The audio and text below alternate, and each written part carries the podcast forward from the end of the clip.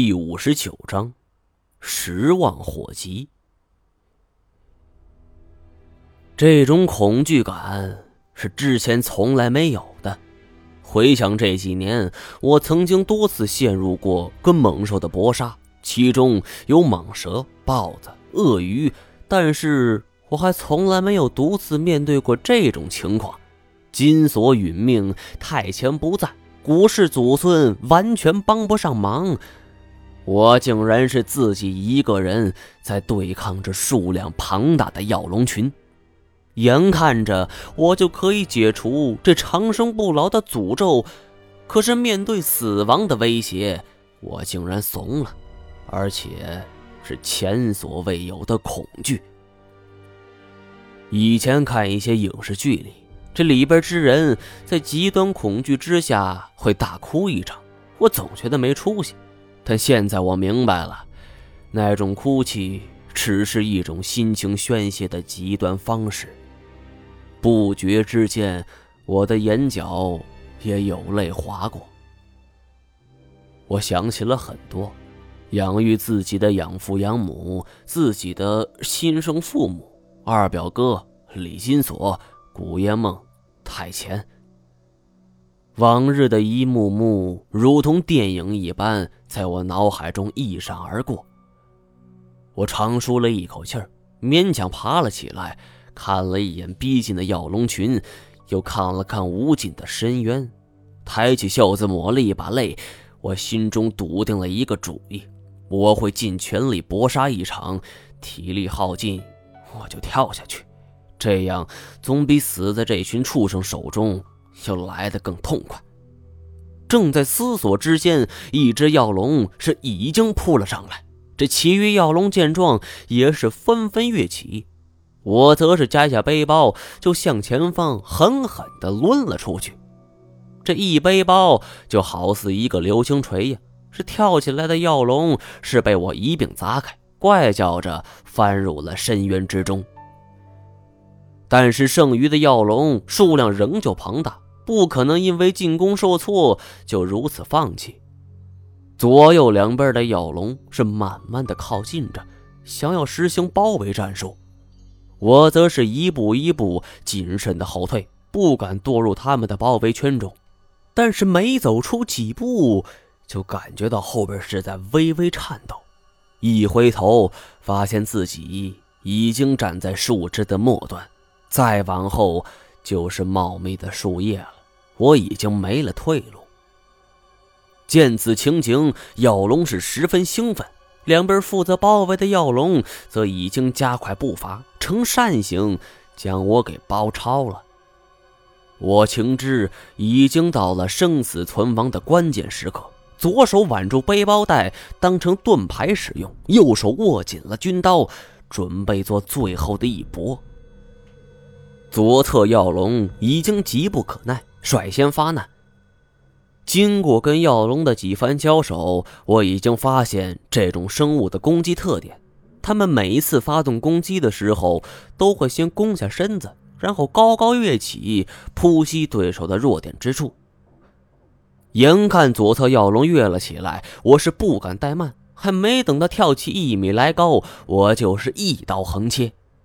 可没想到，这刀刃还没递到呢。这右侧药龙也跳了起来，我是心下一横，竖起背包，药龙撞击在背包之上，这爪子勾在错综复杂的口袋绳索之上，一时间竟然挣脱不得。我也不管他，这右手军刀是不管不顾的朝着左侧药龙刺去。左侧药龙跳了起来，在半空之中来不及做反应，一声哀嚎过后。一命呜呼了。回过身来，我是手起刀落，将被困在背包之上的药龙也给斩杀了。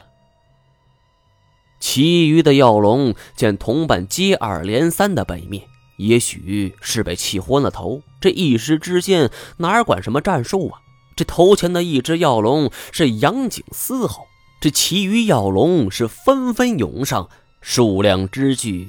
我甚至感受到这脚下树枝在微微的颤动，但这个时候我也不能怂啊！我是大喝一声，手中军刀舞了个刀花，就冲了上去，跟这些杀人魔王是团团站在一起。偏巧在这时，变故突发，这药龙大军后方突然传来了阵阵哀鸣，就连冲到我近前的药龙群也都不由自主的朝后方望去。我则是趁机挥舞军刀，接连斩杀几只。不过奇怪的一幕发生了，这些药龙竟然对我不管不顾，是纷纷朝后方退去。他们汇聚在树叶洞口下方，玩起了叠罗汉。这是要搞哪样啊？我心中纳闷。待定睛一看，只看洞口掉出了无数的树叶。这些树叶尖锐无比，汇聚在洞口的药龙是纷纷中招。虽然他们像是一个经历过特殊训练的部队，是配合的天衣无缝，但是这些树叶过于锋利，而且数量太多了。站在塔顶的几只药龙是先后毙命。尝试几次过后，发现这些药龙已经倒闭了不少。我明白这是太前干的。兴奋之余，我是一路从外围围杀过去。药龙守在洞口处嘶吼，太前负责核心，我则负责外围，内外夹击。